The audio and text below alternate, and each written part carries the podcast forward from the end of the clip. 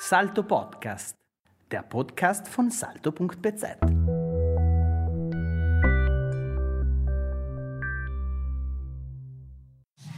Buonasera a tutti, buonasera a tutte. Sono Lisa Maria Gasser e come direttrice di Salto ho il gran piacere di dare il benvenuto a Sandro Donati che oggi è venuto qua a Bolzano a presentare il suo ultimo libro che è uscito a luglio, I signori del doping. Um, io mi ricordo che la prima intervista sua su Salto è uscita nel 2016 Uh, mentre la storia che racconta nel suo libro è iniziata ben prima, due anni prima, con un uh, sms di, di, Alex Schwarzer e la domanda se lei volesse allenarlo.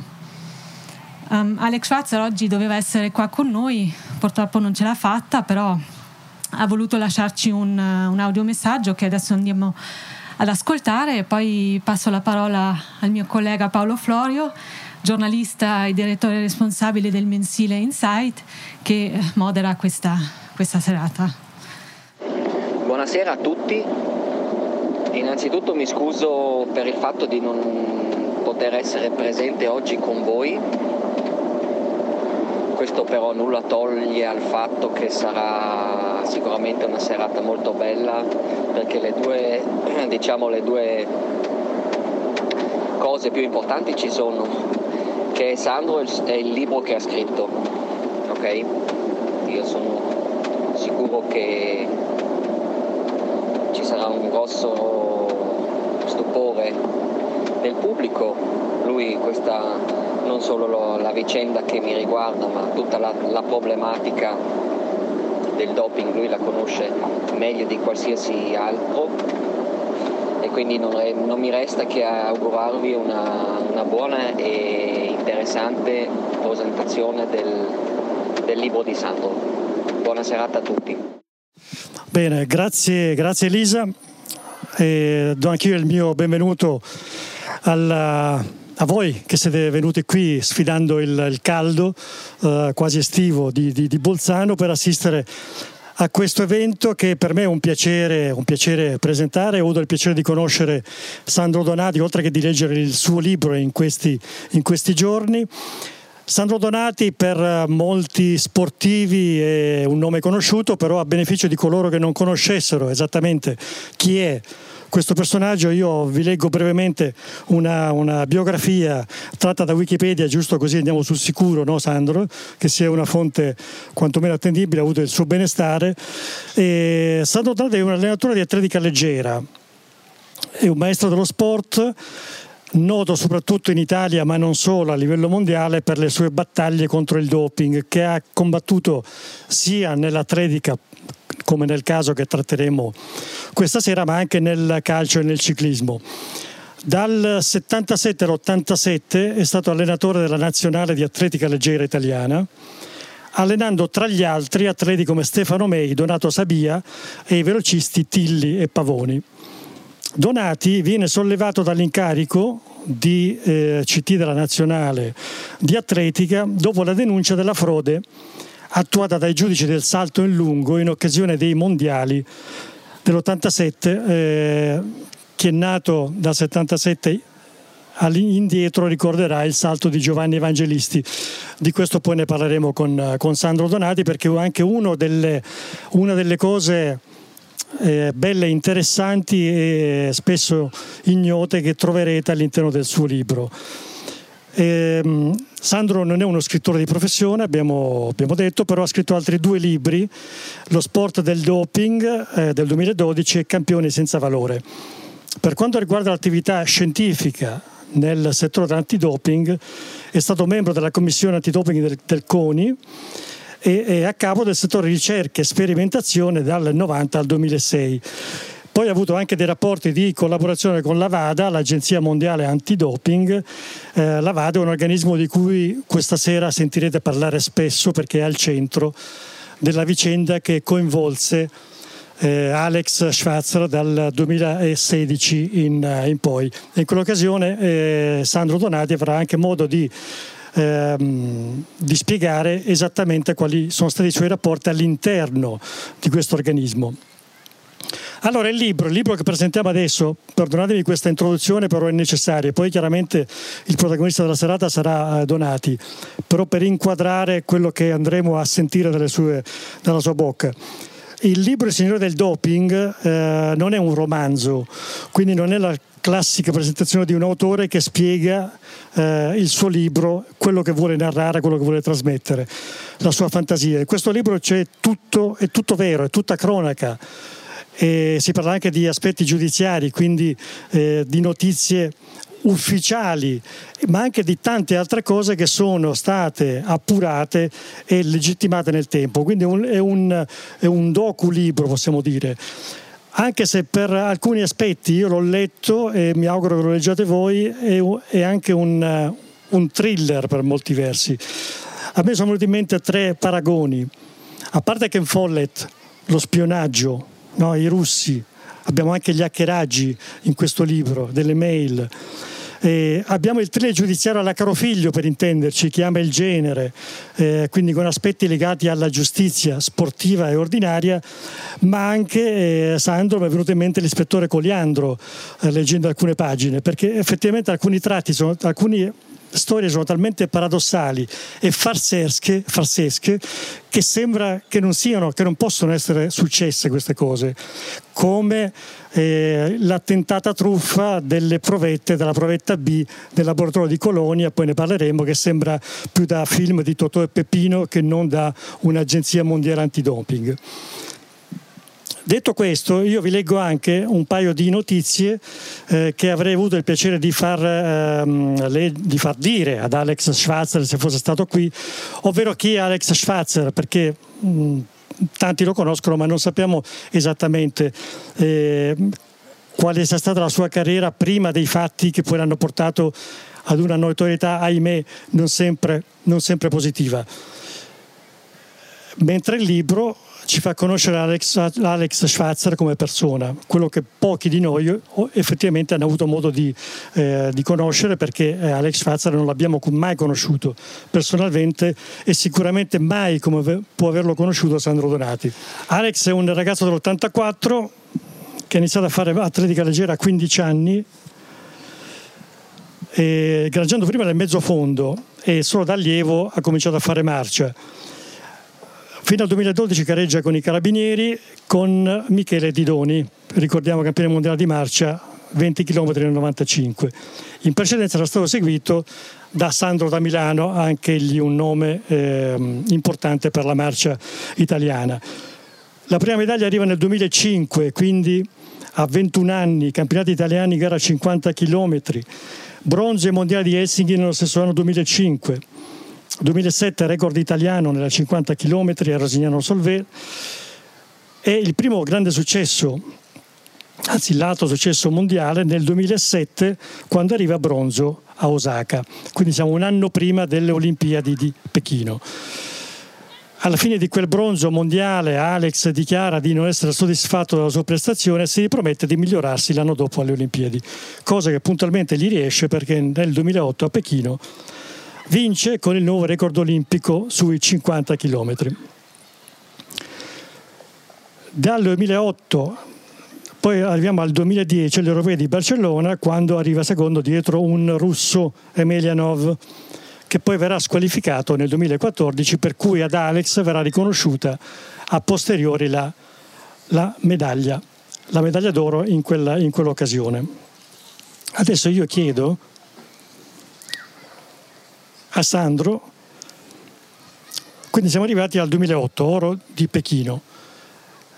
E abbiamo eh, anticipato il 2010 questa medaglia eh, ottenuta a posteriori. Adesso io chiedo a te, eh, Sandro, tu lo racconti nel libro, raccontiamo tutto quello, che, tutto quello che succede a livello sportivo e umano soprattutto ad Alex dal 2008 in poi, perché in questo libro trovate anche Alex che parla lui stesso, non è solo Sandro che racconta, ma anche Alex che racconta tutto quello che ha vissuto prima chiaramente di conoscere Sandro Donati, perché il loro rapporto personale, umano e sportivo inizia nel 2015. Buonasera a tutti. ha fatto nel 2012, l'assunzione del doping e che lo ha portato alla squalifica, è una responsabilità che gli rimane sulla testa, ma l'osservazione attenta rivela un quadro nel quale è avvenuta quella responsabilità che consente di capire in maniera molto più ampia e completa quello che succede nel mondo dello sport. Mi spiego. Alex vince l'Olimpiade a Pechino, fa qualche giorno di riposo e torna ad allenarsi con il suo allenatore che è un piemontese. Quando arriva nel centro di allenamento si accorge che è pieno di cinesi. Rimane sbigottito e chiede a questo allenatore, ma è come tu alleni i miei avversari? Come farai a seguirmi se devi allenare tutti questi atleti? E quello gli spiega che il governo cinese gli aveva fatto un contratto, certamente la vittoria di Svazzer aveva favorito abbondantemente questo contratto, e quindi Alex entra in una situazione di crisi perché si sente tradito, abbandonato in qualche maniera. E pian piano il rapporto si logora fino a che si interrompe. A quel punto Alex fa gli errori tipici degli atleti di alto livello che hanno un'autostima piuttosto importante. Pensa di poter supplire alla mancanza di un allenatore di autoallenarsi.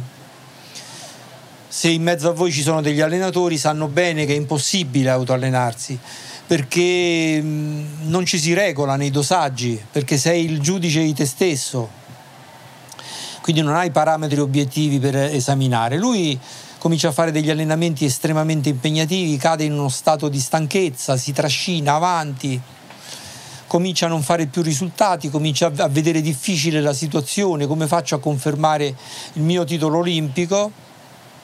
E cade in uno stato di depressione.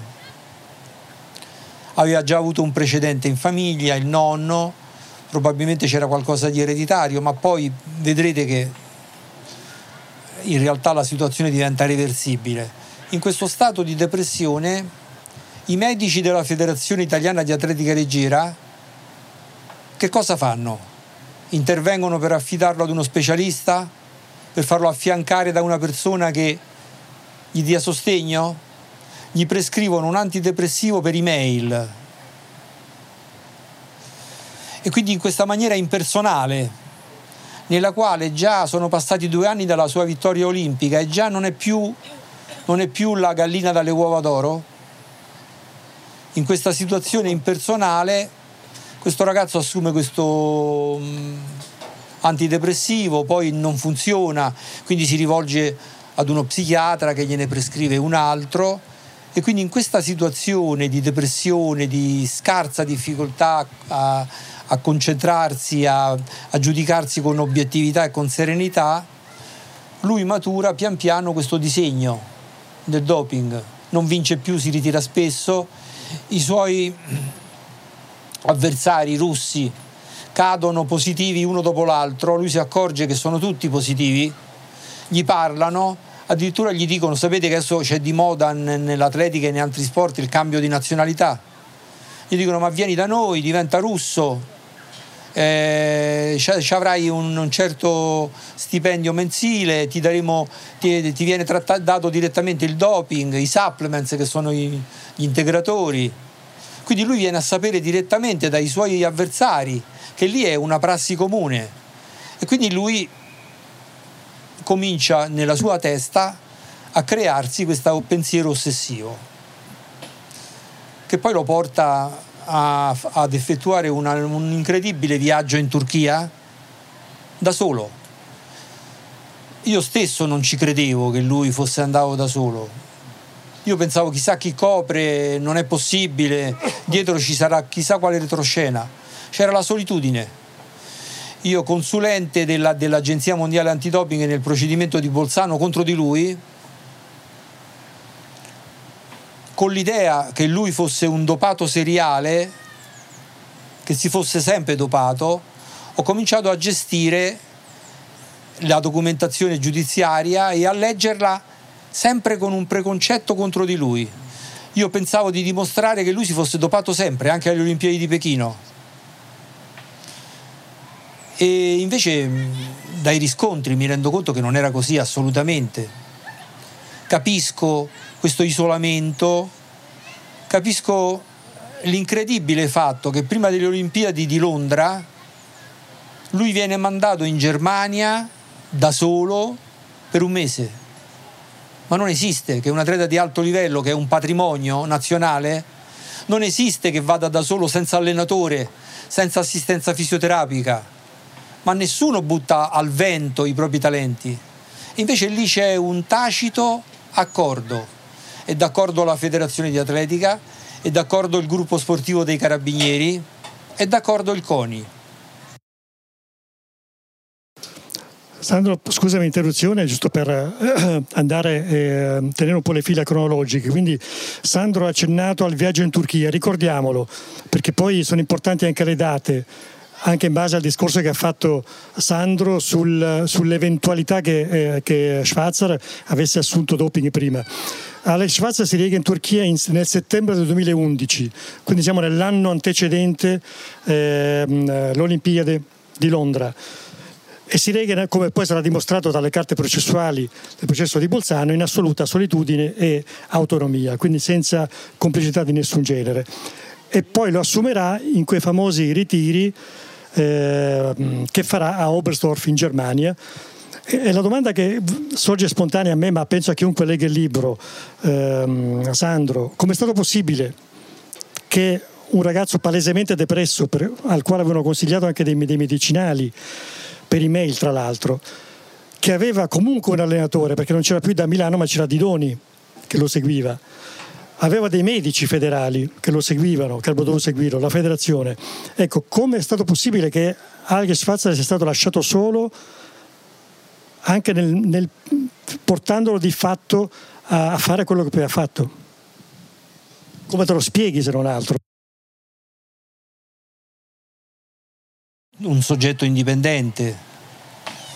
E un po' perché tutti pensavano che mm, era meglio lasciarlo fare da solo, se tutto fosse andato bene era merito di tutti, se fosse andata male la responsabilità era la sua.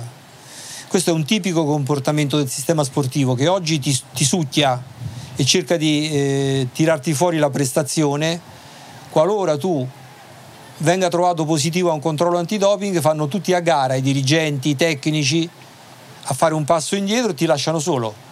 La, è, è, sapete perfettamente che in seguito si è aperta un'indagine della Procura di Bolzano e Alex ha detto in maniera chiara che quando cominciò ad assumere l'EPO lo disse a uno dei medici della squadra nazionale. E quella è stata la scintilla che ha provocato la seconda parte della storia di cui parleremo, quella più terribile e forse si può completare questa mia risposta a te dicendovi una cosa che forse ormai è di dominio pubblico. Quella positività che fu riscontrata il 30 luglio del 2012 è stata provocata da me. Perché fui io a rendermi conto della stranezza di questa permanenza ad Oberstdorf mi resi conto delle responsabilità circostanti dell'ambiente.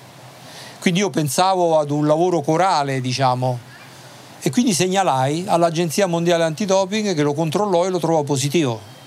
Questa è la realtà. Quando Alex mi chiese di allenarlo, lui non sapeva che io avevo fatto questa cosa. Glielo dissi una sera in una cena tra amici e Alex cenava sempre a casa mia e quindi lo seppe. Mh, mm, e disse soltanto ma da uno come te che cosa mi potevo aspettare? Cioè lui lo trovava naturale nel ruolo che io avevo sempre svolto. Quindi questo posso dire in anticipo rispetto alle domande che verranno, che poi mi è stato dato dal caso o dalla sua intelligenza l'opportunità di esercitare un ruolo positivo invece nei suoi confronti. Io che per svolgere un'azione positiva contro il doping lo avevo, avevo stroncato la sua carriera nella realtà. capite, una situazione molto, molto complessa e, e molto particolare.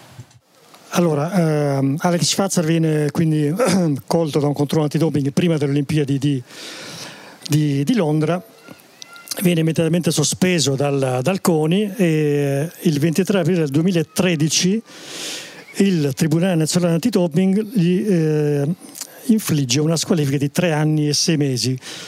A questi tre anni e sei mesi si aggiungeranno altri tre mesi perché nel 2015 eh, viene combinata una pena accessoria perché aveva eluso il prelievo eh, dei campioni biologici il 30 luglio 2012, quindi a ridosso del, um, delle Olimpiadi non si era fatto trovare un controllo antidoping. Quindi la squalifica viene, eh, diventa effettivamente di tre anni e nove mesi, quindi finirà nell'aprile del 2016. A fine 2014, qui arriviamo ai giorni nostri, potremmo dire, tramite un sms, una mail, c'è un primo contatto, cioè Alex Schwarzer decide di eh, cambiare, cambiare qualcosa nella sua vita e vuole farlo tramite Sandro Donati, perché lo conosce, perché lo, lo conosce di fama, sa quello, il personaggio pubblico, cosa ha fatto nel, nel, nel campo dell'atletica e del doping, e quindi gli, gli propone di lavorare assieme.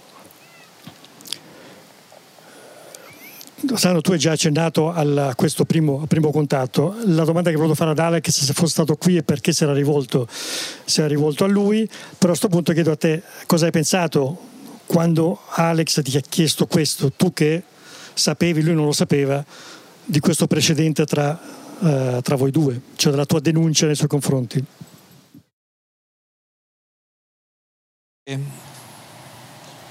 Dopo le mie denunce contro il doping del 1987, io sono stato accantonato definitivamente dal sistema sportivo. Il sistema sportivo non dà altre chance. Se ti individua come una persona non affidabile perché riveli dei segreti interni, io come allenatore della nazionale secondo loro ero tenuto a stare zitto e io mi ribellai a questo doping che metteva a repentaglio la salute degli atleti, che scombinava completamente la scala dei valori. E quindi da quel momento non mi è stato più possibile allenare atleti di livello, mi hanno tenuto abbondantemente fuori da ogni possibilità. Salvo rari casi, forse uno lo devo raccontare, salvo il caso di un ostacolista di Bisceglie che gareggiava per la mia società che era l'Atletica Frascati, che mi chiese di allenarla. E questa atleta, che era la campionessa italiana dei 100 ostacoli, dopo un anno circa che io lo allenavo, fu trovata positiva per caffeina. Io la aggredii addirittura e questa piangente a dirmi guarda che io non ho preso niente. L'indomani venne da me un giovane tecnico del laboratorio antidoping di Roma e mi disse guardi che il direttore del laboratorio e la vice direttrice hanno lavorato per un'intera giornata intorno all'urina della sua atleta. Le consiglio per la controanalisi di scegliere un chimico che non si allontani mai dall'apparecchiatura di analisi. E così accadde, io mi ricordo questo chimico si chiama Giovanni Cosmi, iniziò la controanalisi, io ero sicuro che sarebbe risultata uguale alla prima analisi, siccome cominciavo ad avere dubbi sul fatto che la ragazza fosse realmente colpevole, pensavo ad un qualche altro episodio che mi sfuggiva. Si prende questa, questa piccola mh, aliquota di urina dalla bottiglietta del campione B e la si inserisce nell'apparecchiatura di analisi. A quel punto il direttore del laboratorio dice al, al nostro chimico, beh qui ci vuole una mezz'ora, andiamoci a prendere un caffè. E il chimico gli dice no grazie e si accorge immediatamente che quel, quel no grazie ha scatenato il panico nel laboratorio. Si finisce l'analisi e dentro a quell'urina non c'era neanche una minima traccia di caffeina. Questo punto chiedono una seconda analisi, una terza analisi, tentano sempre di allontanarlo, portarlo in un'altra stanza. Lui ormai aveva mangiato la foglia, alla fine viene smentita questa contraanalisi e i giornali si degnano di scrivere eh, contraanalisi che smentisce azione contro Donati. Ma i giornali oggi ti appoggiano, domani ti dimenticano, il sistema non dimentica mai. Quindi quando il giornale dimentica, il sistema ti massacra chiusa la parentesi. Quindi io non allenavo più atleti di livello da un sacco di tempo, salvo questo caso. Quando Alex Svazzere mi ha chiamato, eh, io mi sono inquietato perché ho pensato, ma eh, momento, io voglio capire, voglio capire questo doping con l'EPO che tu hai fatto, quanto ti ha aiutato, quanto tu vali realmente, voglio capire che intenzioni hai, voglio capire se sei sincero. Quindi mm, io ero molto scettico, poi ne parlai con ehm, il procuratore della Repubblica di Bolzano che mi stimolò a, ad ascoltarlo, ad incontrarlo. Io lo incontrai, facevamo due lunghi incontri che io descrivo nel libro, che praticamente erano degli interrogatori di sesto grado, perché io conoscevo tutto delle indagini di Bolzano e quindi conoscevo una montagna di documentazione e quindi lui doveva rispondere in maniera precisa ad alcune domande, una serie di domande fatte ad incastro e mi resi conto che lui era assolutamente, assolutamente sincero, che era fortemente pentito e, e a un certo punto mi disse due cose che mi convinsero. La prima cosa disse, guardi, io mm, mi sposerò quanto prima, io voglio avere figli presto e io non voglio che mm, che pensino alla mia carriera che finisce con una pagina nera. Io voglio riprendere quello che posso fare con le mie forze, ma voglio una pagina chiara. E questo mi colpì. Dopo mi disse un'altra cosa, mi disse io ce l'ho il coraggio di tornare e mettermi alla prova con le mie forze e farò quello che posso. Lei ce l'ha il coraggio di sporcarsi le mani con me? E io lì pensai che nessuno, nessuno di noi è così superiore agli altri da poter dire io mi sporco a toccarti. E quindi pensai che pensai che dovevo scavalcare questo confine mi rendevo conto che avrei affrontato gli odi, gli attacchi più terribili che cerco di spiegarvi. Se il sistema, tra i rari casi di atleti trovati positivi, perché il sistema è fasullo, ve lo dico subito, poi avremo modo di approfondire, ne prende uno positivo, quello è una vittima che tu non gli devi mai togliere dalle grinfie perché è l'emblema, il simbolo che, con il quale il sistema dimostra la propria severità, la propria intransigenza. E quindi quella sera a casa mia decisi di sciogliere il dubbio e decisi di allenarlo.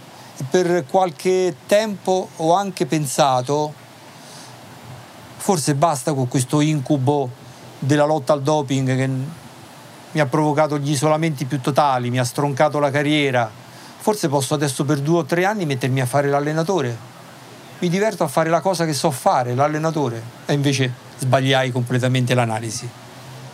Allora, una cosa che emerge leggendo il libro di Donati, e lui in parte l'ha fatto venire fuori adesso con, con ciò che ha detto, Leggendo il libro, Sandro Donati eh, parla di questa vicenda, ma anche di se stesso, sue, dei suoi anche pregiudizi, come ci ha detto nei confronti di Alex, ma anche in tante altre occasioni.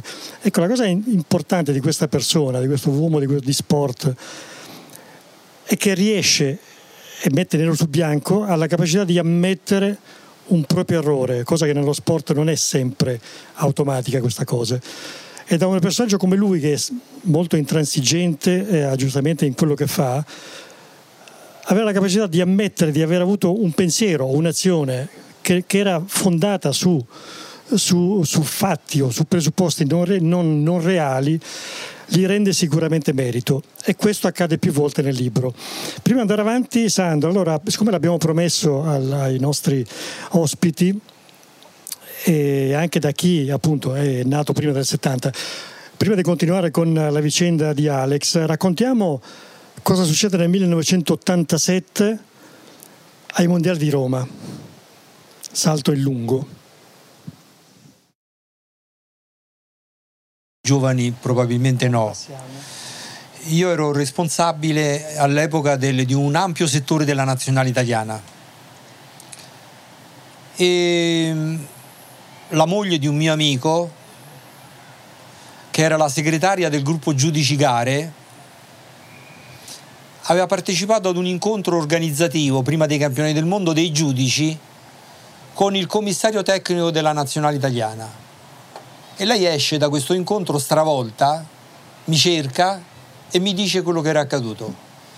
Mi dice guarda che hanno programmato per il saltatore italiano Giovanni Evangelisti la medaglia di bronzo perché per questioni geopolitiche l'oro lo vincerà Carl Lewis e l'argento lo vincerà il sovietico Emian e quindi loro senza scomodare le grandi potenze lo piazzeranno al terzo posto e tutta la gara verrà falsata con una misura fasulla.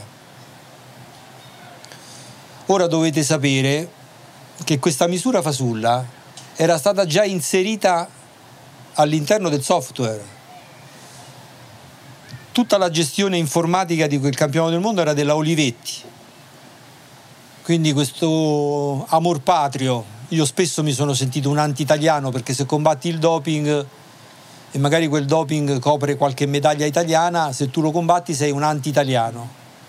Io sinceramente mi sento una polide se si tratta di accettare supinamente il doping.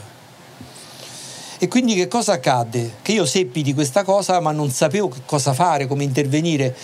Mi ricordo che andai dal, nella stazione dei carabinieri di Ponte Milvio per denunciare quello che sarebbe accaduto se non che il maresciallo era allo stadio olimpico per i campioni del mondo.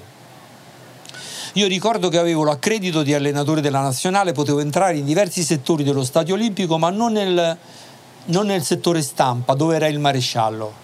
E quindi praticamente non potei dire quello che sapevo. Parte la gara, io non riesco assolutamente a capire dove avevano truccato e come. Mi rendo soltanto conto che la misura gliel'avrebbero dovuta dare al primo salto, però Evangelisti, che era inconsapevole di questa tresca, al primo salto fa nullo. Sapete che significa nullo? Che nella rincorsa si supera il segno di battuta e il salto viene annullato. Poi Giovanni mi ha raccontato, mi ha detto, sai Sandro, quando ho finito il salto, Giovanni Evangelisti, quando ho finito il salto, il giudice, io ero già arrabbiato di mio perché avevo fatto nullo, il giudice mi dice perché hai fatto nullo? e Evangelisti non capiva il perché, perché avevano già messo la misura nel software e quindi se lui non avesse fatto nulla gli avrebbero dato questa misura stratosferica al primo salto. Non per niente l'avevano fatto saltare per primo, in maniera che il pubblico non avesse nessun punto di riferimento, avevano tolto la bandierina del record italiano, del record del mondo, quindi fatto con un, un genio italico perverso. E quindi che cosa accadde? Accadde che invece l'imbroglio lo fecero al quinto salto. Vi dico come si svolse. Il segretario generale della federazione di atletica si chiama Luciano di nome e Barra di cognome, un personaggio che ritornerà e troverete spesso in questo libro, purtroppo. Prende sotto braccio il giudice internazionale e lo allontana dalla pedana a quel punto fanno scattare una cerimonia di premiazione del lancio del peso femminile e un gruppo di giudici siciliani che si conoscevano molto bene tra di loro organizza tutto. Uno dei giudici prende il picchetto elettronico in piena cerimonia di premiazione e lo va a mettere sulla sabbia alla misura che volevano loro, 8,37 m. Esce dalla sabbia, lo punta con il puntatore elettronico e memorizza il salto, cioè mi memorizza la misura. Dopodiché salta Evangelisti, ma capite che il salto di Evangelisti ormai è, una, è, un, è teatro, puro teatro, perché la misura sta già dentro al computer. Quindi Evangelisti salta, fa una misura molto debole, molto scarsa, torna a testa bassa, un giudice di gara che evidentemente sapeva tutto gli si avvicina e gli fa... Bravo, bravo. Come dire, aspetta, guarda adesso la misura quando comparirà. E compare quella misura. Giovanni mi ha raccontato, io ho detto Giovanni, ma perché hai gioito? E io sono rimasto frastornato, mi sembrava un salto corto, ho detto ma mi sono sbagliato, ma che è? Qua è il campionato del mondo, com'è possibile? Si è spaventato, si è messo paura, ha gioito. Quindi è diventato in qualche maniera un complice, sia pure molto, molto indirettamente. Quindi dopo questa gara, dopo questa gara è iniziata una guerra terribile, perché andai da, dal maresciallo dei carabinieri a denunciare, ricostruì tutto quello che potevo, ma cominciò tutta una pressione sui giudici di gara e sulle varie persone che potevano testimoniare, intimorendole affinché non parlassero. Quindi il maresciallo mi disse guardi che la situazione si mette male per lei, perché qui negano tutti e c'è soltanto lei e un suo amico che, che confermate.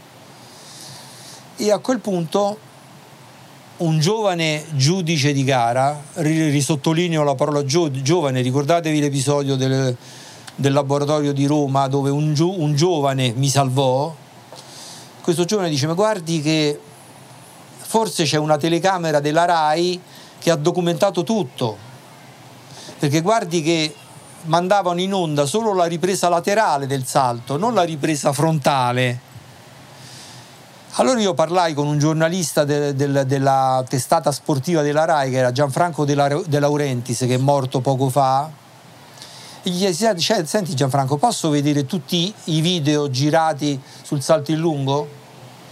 E lui mi disse, ma sì Sandro, ma guarda l'abbiamo visti più volte. E mi portò tutti questi video, ma loro non avevano visto quello girato da in fondo. E quindi io, insieme a questo giovane giudice di gara, cominciai a esaminare questi video dentro la sede RAI.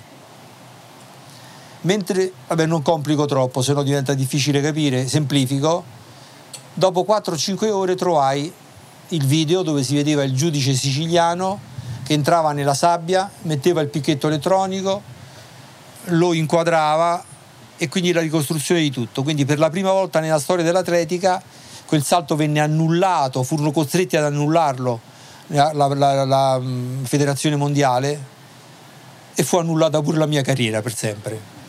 Quindi torniamo al, um, al rapporto tra Alex e Sandro Donati. Abbiamo visto nel 2015 si parlano, nel libro leggerete tutta la complessità, la difficoltà di far incontrare questi due personaggi, il grande carattere anche di Alex a sopportare la pressione che gli metteva Sandro per i, per i, dubbi, ma anche per tutto il mondo che stava attorno, perché a un certo punto cominciò una vera e propria lotta, una battaglia del fango nei confronti soprattutto di Donati, ma anche di Alex, eh, al quale non credeva nessuno. Questa strana coppia eh, suscitava dubbi, sospetti, invidie soprattutto in tantissime persone loro imperterriti continuano agli allenamenti finché il 24 eh, settembre del 2015 a Tagliacozzo avviene quella che possiamo definire la prima prova ufficiale, la prima uscita eh, di allenamento ufficiale di, di, di Alex Schwarzer. Mm, raccontacela in breve come, come andò quella, quella, quella giornata. La collaborazione fu molto difficile, come diceva Paolo perché io ero in parte diffidente ancora. E lui, poveraccio, in quel periodo era incappato in una influenza intestinale che lo aveva debilitato parecchio. In allenamento non andava. Io cominciai a, a, a pensare che senza EPO, senza eritropoietina, era un atleta che non valeva nulla. E devo dire, devo ammettere che l'ho trattato male mi sono pentito amaramente. Questo ragazzo ha sopportato perché aveva fatto ormai la scelta di allenarsi con me e non poteva rompere, ma veramente io mi ricordo un giorno che facemmo delle prove ripetute su mille metri sull'argine del Tevere, lui si fermò alla quinta, sesta prova di dieci prove e io gli dissi un qualcosa del tipo caro ragazzo, adesso devi dimostrare quello che vali realmente. E lui dovette incassare queste frasi dure Devo dire che questo equivoco, questa incomprensione è durata poco perché mi resi conto che effettivamente non stava bene, esplose una febbre fortissima, stette a letto per alcuni giorni, alla sua ripresa il nostro rapporto era molto cambiato. Io modificai profondamente il suo sistema di allenamento, molto al di fuori del convenzionale. Lui fu così coraggioso e di non impaurirsi di questi cambiamenti molto forti e cominciò a, a fare risultati. Un giorno mi chiamò lo psicologo al quale io lo avevo affidato, che quando venne a Roma io mi preoccupai subito di trovare una persona che gli stesse accanto e lo psicologo mi disse Sandro, guarda che Alex non ha bisogno dell'antidepressivo, lo possiamo eliminare gradualmente. Io ero timoroso perché anche i familiari mi avevano raccomandato di stargli dietro assolutamente che lo assumesse con regolarità. Ed invece cominciai a riflettere sul, su come prendeva le sedute di allenamento, allegro, ottimista, proiettato verso il futuro. Io mi ricordo che un giorno io lo seguivo in bicicletta lungo l'argine dell'Aniene, l'Aniene è un, affluente del Tevere. E ricordo io ero sulla bici, lui si girò e mi disse, prof, mi chiamava prof, prof sono fel- felice. Io non avevo mai sentito un atleta dire una cosa di questo genere. E insomma, per farvela breve, lo psicologo cominciò a scalare uno dei, dei, degli antidepressivi. Nel giro di un mese glielo tolse e poi eliminò anche l'altro. E Alex aveva una tenuta, cioè io ho, ho capito che vicino a un atleta in difficoltà ci vogliono persone se le persone non ci sono e c'è la solitudine, allora tutto diventa più grave. E quindi l'allenamento prese quota, migliorava incessantemente. Io ricordo tornavo a casa, mia moglie che è un'insegnante di educazione fisica, quindi se ne intende, si chiama Luciana e dice Luciana ma guarda che questo arriverà alle Olimpiadi per i primi otto. Eh.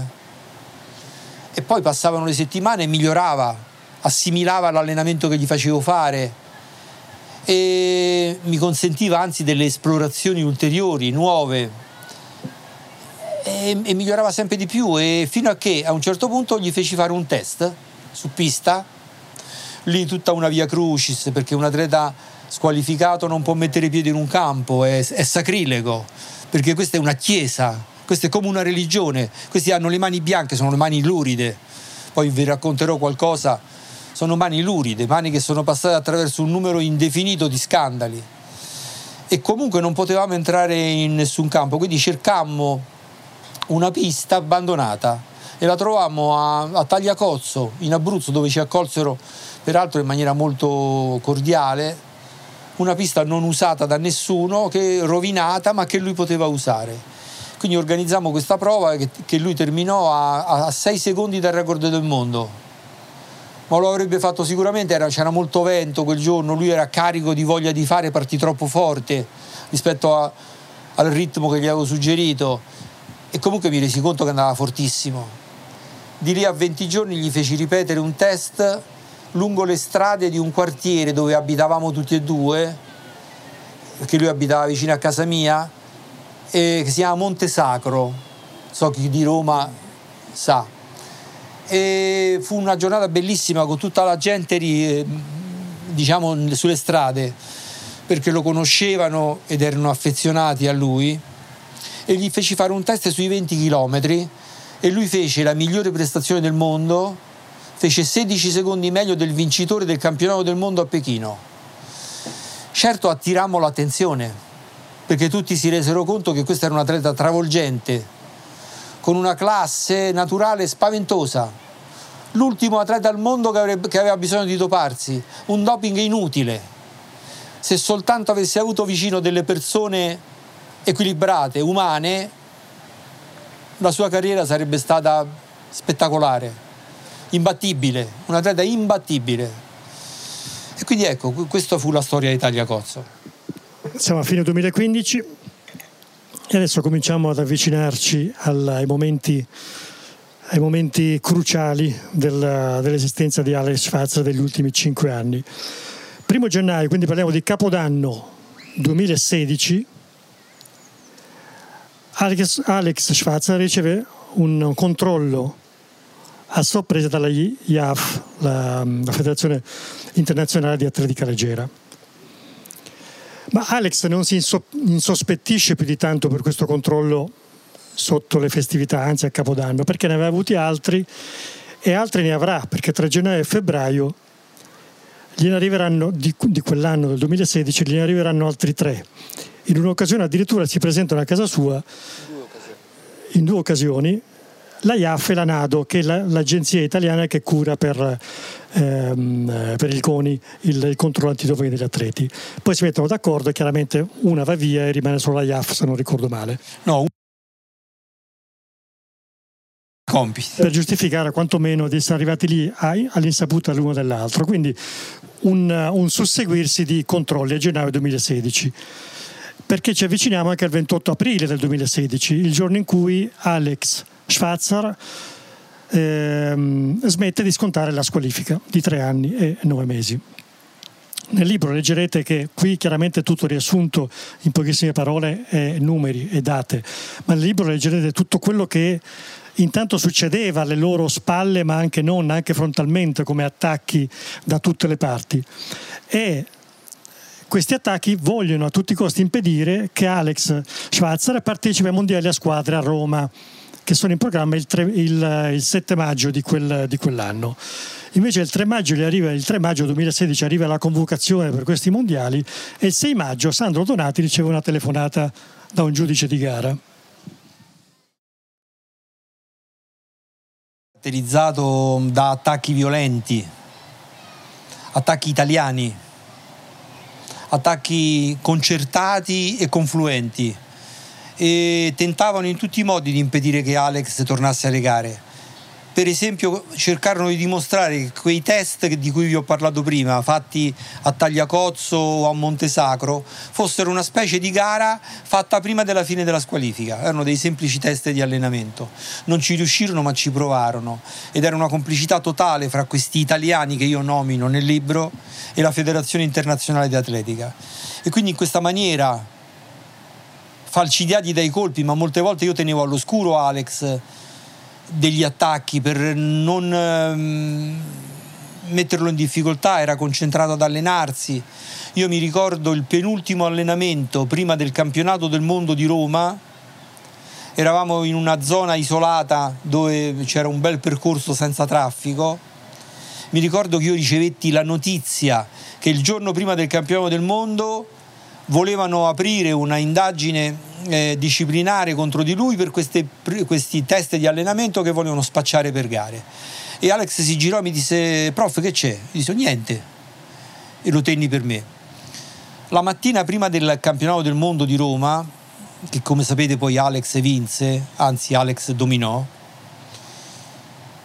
io dormivo, alle 6 e un quarto del mattino mi arriva una telefonata. Mi spaventai perché avevo mio papà anziano che poi è morto.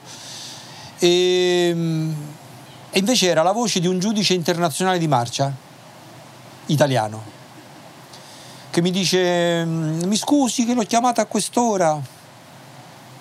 Dica ad Alex, mi raccomando, glielo dica fino all'ultimo momento, fino a prima della partenza lasci vincere Talent.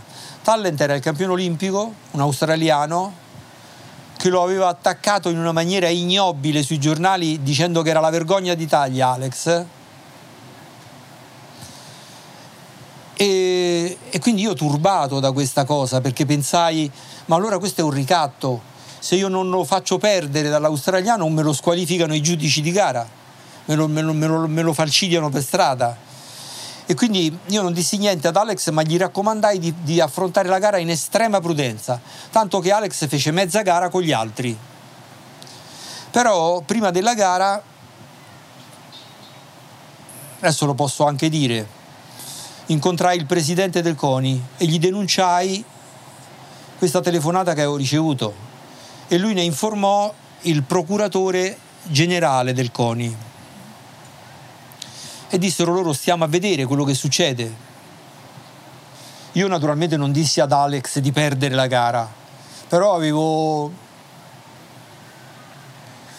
nel cuore avevo il terremoto perché ero quasi sicuro che me lo bloccassero durante la gara E quindi lo tenni tranquillo, Alex, stai... E lui mi guardava, faceva prof, stai tranquillo. Stai... Lui mi ha ascoltato per un po'. Poi arrivato al 25 chilometro me lo vedo passare con 300 metri di vantaggio. E mi dice, prof, ma io qua mi sto allenando.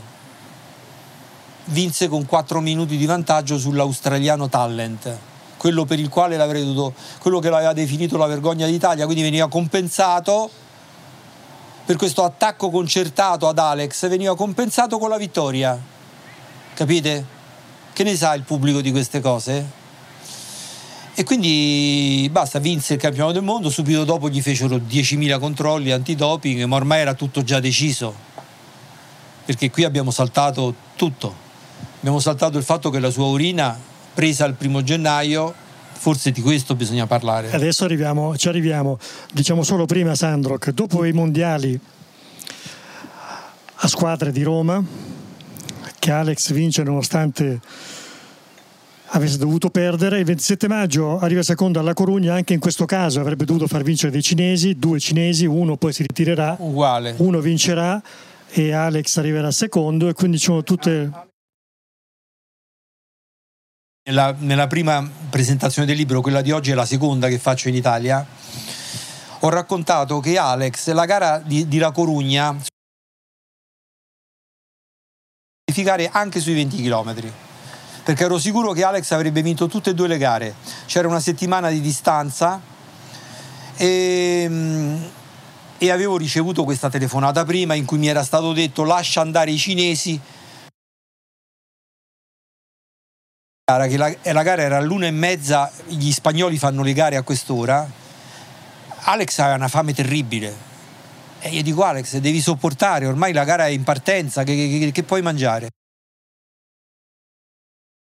Nel, sacchetto che, che davano agli atleti per dopo la gara, quattro mele e se le mangia rapidamente una dopo l'altra. Io dico Alex, ma che fai? Queste adesso non ti vanno giù no, no, no, non c'è problema, ho troppa fame. Insomma, Alex ha fatto tutta la gara con i conati, con le mele qua, è arrivato al traguardo ed erano presenti due giornalisti, uno sta qui e ha rimesso un metro dopo il traguardo. È stato capace di arrivare secondo a pochi metri da questo cinese con questo che c'aveva sullo stomaco. Se no avrebbe fatto il bis di Roma questa era la forza di Alex. Insomma, siamo a ridosso delle Olimpiadi, alle quali però Alex non andrà. Perché cosa succede? A questo punto eh, Sandro ha il compito di, di, di, raccontare, di far capire eh, i meccanismi eh, che sono veramente complicati, quindi vi consiglio di leggere il libro con molta attenzione perché è tutto un intreccio che adesso Sandro cercherà di, di spiegare in linea, in linea generale. Il 21 giugno 2016 cos'è che comunicano a te? Dopo la gara di La Corugna avevamo deciso di venire in Alto Adige perché Alex si era allenato a Roma con me, decidiamo di venire in Alto Adige per, svol- per trovare un po' di fresco e svolgere tutta la preparazione per le Olimpiadi a Vipiteno, sul, sul lungo le rive dell'Isarco.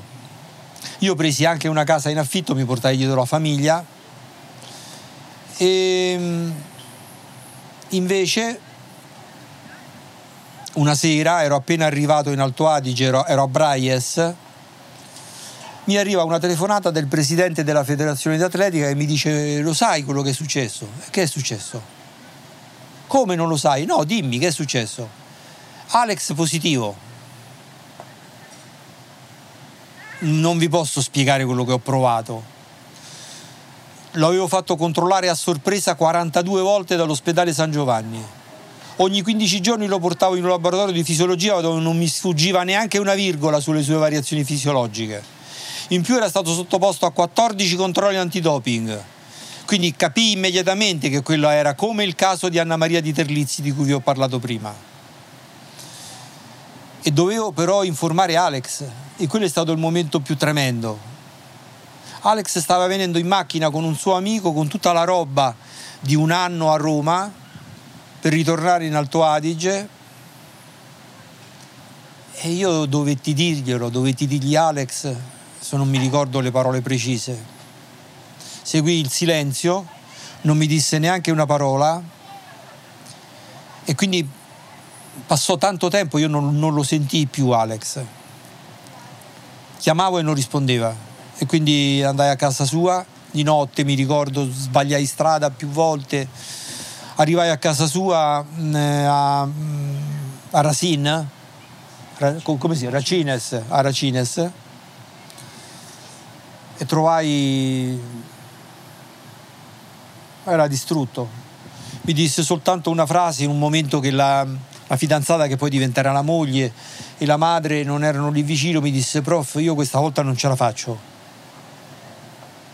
Pensai come facciamo qua? E quindi e lì è cominciato il tormento perché lì ci siamo trovati di fronte ad una federazione che non forniva prove attestava solo il fatto che nell'urina loro avevano trovato il testosterone e mm, io mi rendevo conto delle incongruenze assolute, totali, che avrebbero dovuto ad una federazione seria immediatamente far mettere in discussione. Capite che quel controllo era stato, vi l'ho detto prima, era stato deciso un'ora dopo che Svazzer aveva finito di testimoniare contro un medico della federazione. Quindi una vendetta, un modo per, per screditarlo agli occhi del giudice ed una serie di altre incongruenze. E però dovemmo, dovemmo prendere decisioni una dopo l'altra con l'avvocato Brandstetter che eh, guidava la parte legale. Ci rivolgemmo al TAS di Losanna, ci accorgemmo che il TAS era completamente servile nei confronti della Federazione Internazionale Atletica e dell'Agenzia Mondiale Antidoping, al punto che ci negarono l'udienza a Losanna e ci costrinsero per avere l'udienza ad andare a Rio de Janeiro. Quindi noi, noi dovemmo, avvocato Brandesetter che è benestante, si pagò da solo il viaggio, lo pagò pure a un suo assistente. Noi dovemmo cercare di arrangiarci per andare a Rio e mantenerci a Rio un certo numero di giorni. Il procedimento di Rio si svolse in tre ore nell'ufficio di un avvocato di Rio de Janeiro, nella periferia di Rio. Attraversammo non so quante favelas prima di arrivare in questo ufficio. E mi ricordo che l'udienza finì quando questo giudice, questo avvocato, proprietario dello studio, fece presente che dovevamo sgomberare l'ufficio perché lui aveva, doveva incontrare dei clienti. Questo è stato il procedimento contro Alex, tutto parlato con i testimoni a distanza per telefono e lì però raccogliemmo qualche informazione sulla quale lavorammo. Intanto noi quando ricevemmo la notizia della positività facemmo immediatamente il giorno dopo con Brandstetter denuncia penale contro ignoti per avvenuta manipolazione perché ci rendemmo immediatamente conto che quel testosterone non poteva essere disceso dal cielo e fortunatamente facemmo questo atto perché la, la, la, la procura di Bolzano fu costretta, obbligata ad aprire un'indagine. E in quella indagine finalmente noi fummo parte, pari grado, con questi malviventi che dirigono la Federazione Internazionale d'Atletica, l'Agenzia Mondiale Antidoping, il laboratorio di Colonia e tutti coloro che con il silenzio sono stati complici di questa gente. E quindi parte l'indagine, il pubblico ministero dispone l'incidente probatorio, sapete che cos'è? In un procedimento giudiziario, se c'è un elemento che costituisce una prova irripetibile ma anche deperibile, viene enucleata dal resto del procedimento, si fa subito un accertamento su quella prova e questo è chiamato incidente probatorio. Quindi il, giudi, il pubblico ministero di Bolzano decise che l'urina di Svazzer andasse sequestrata perché era il corpo del reato e sottoposta ad un'analisi da parte dell'autorità italiana. E lì è, è accaduto quello che l'inimmaginabile. Cioè abbiamo scoperto che le istituzioni sportive internazionali sono al di fuori della legge che si negano anche alla legge, la richiesta del pubblico ministero del giudice per le indagini preliminari non ricevette risposta per lungo tempo, fino a che il giudice per le indagini preliminari convocò a Bolzano i rappresentanti di questi organismi e disse loro guardate che l'urina dovrà essere sottoposta ad analisi genetica e dobbiamo fare una serie di verifiche. Ah, ma no, assolutamente, noi l'urina non la diamo mai, non esce mai dai nostri laboratori, non si può violare la catena di custodia. E il giudice a spiegare, scusate, ma qui è l'autorità giudiziaria che prende in mano, la catena di custodia sarà ancora di più assicurata. E questi risposero picche. Il seguito della storia l'abbiamo scoperto perché ad un certo punto degli hacker russi inviano delle email hackerate ad un giornalista collega di Marco Marangoni che si chiama, vabbè non diciamo come si chiama. Questo giornalista le propone al giornale per pubblicarle, tutti si spaventano di queste mail hackerate, però fortunatamente mi chiama e mi dice guarda abbiamo ricevuto questa roba. Io la, la faccio aprire immediatamente da mio figlio che è un ingegnere informatico, ma... e mi rendo conto che erano esplosive. Erano delle email della Federazione Internazionale scambiate con l'Agenzia Mondiale Antidoping, con gli avvocati, con il laboratorio di Colonia, che rivelavano tutto il retroscena. Essenzialmente in queste email c'era il tentativo di non dare l'urina ai magistrati. O il tentativo, casomai, di dargliene soltanto una delle due urine, quella A, che adesso è troppo difficile spiegare, non è sigillata, ma non quella B sigillata. E ehm, quindi noi con queste email le produciamo immediatamente al tribunale, fortunatamente. Intanto il magistrato che cosa fa? Siccome non rispondevano alla richiesta di urina, si rivolge al magistrato di Colonia, dove c'è il laboratorio antidoping. E il, magistrato di, di Colonia accoglie la richiesta e gira al laboratorio di Colonia la richiesta di questa urina a questo punto, sempre dalle email, scopriamo che cercano di convincere il giudice di Colonia a prendersi solo il campione A, che è apribile, quindi ci potevi fare quello che ti pare dentro a quel campione. Allora il, il giudice di Colonia bocca questo amo e, e, dice al giudice italiano va bene, allora ho disposto la consegna del campione A.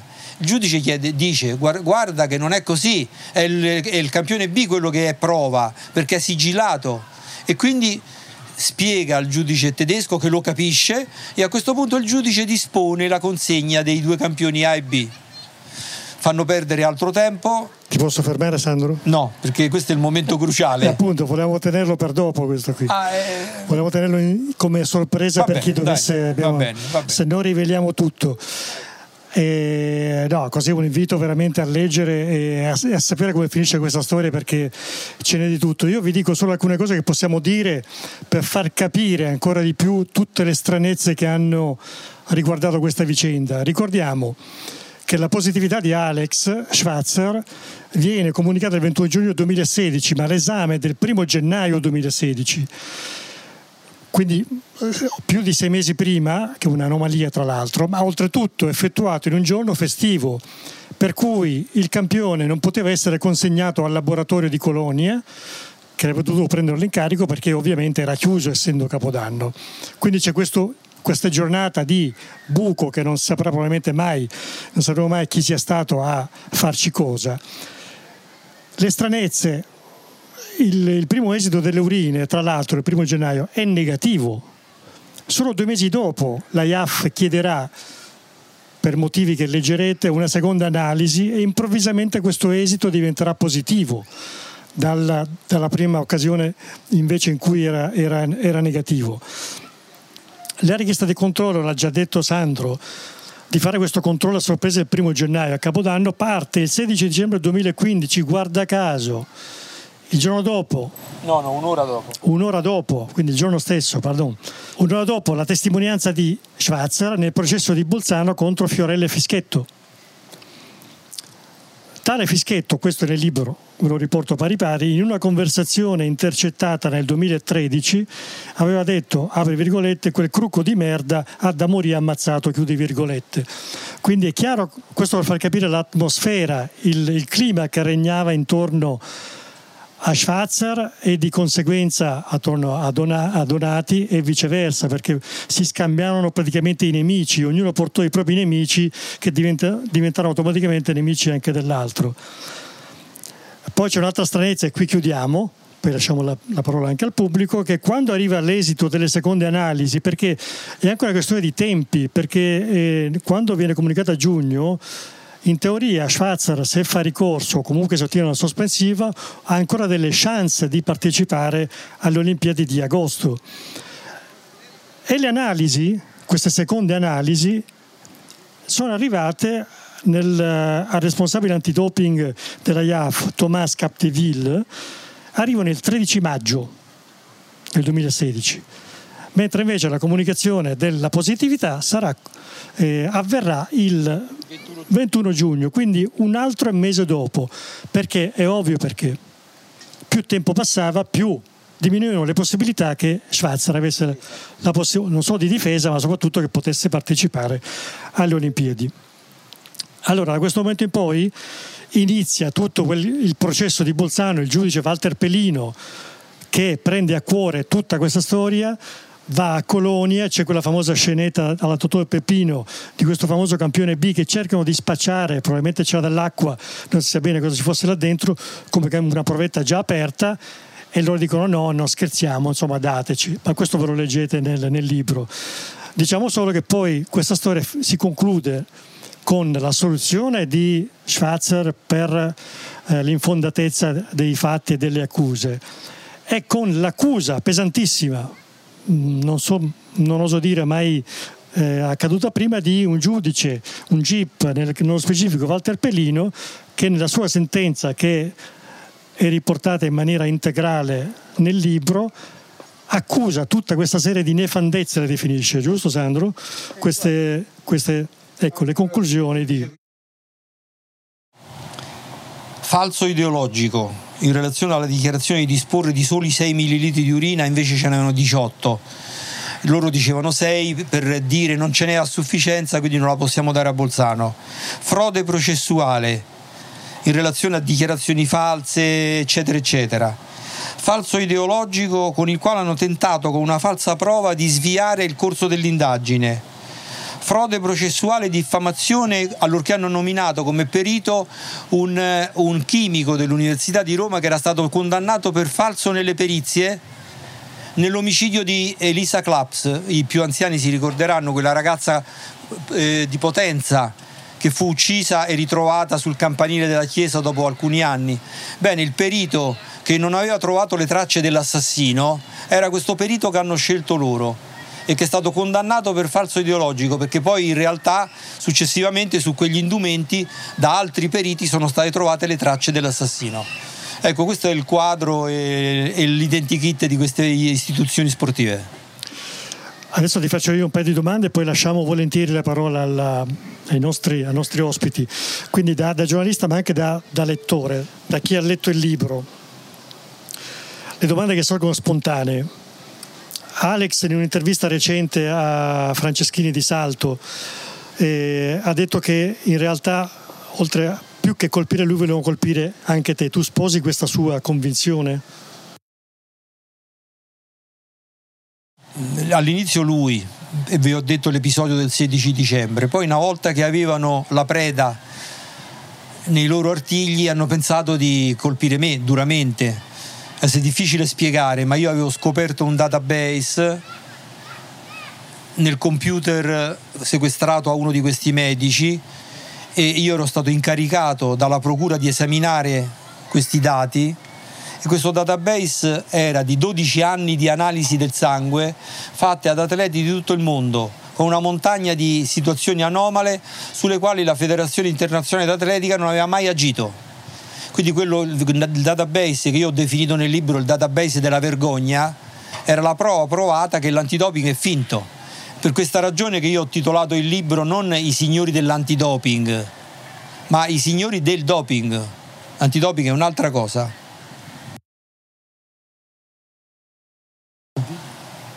Se eri effettivamente tu il, il bersaglio. Bisognava vendicarsi contro di me, eh, poi ci sono tutta una serie di cose, ma non vorrei complicare troppo.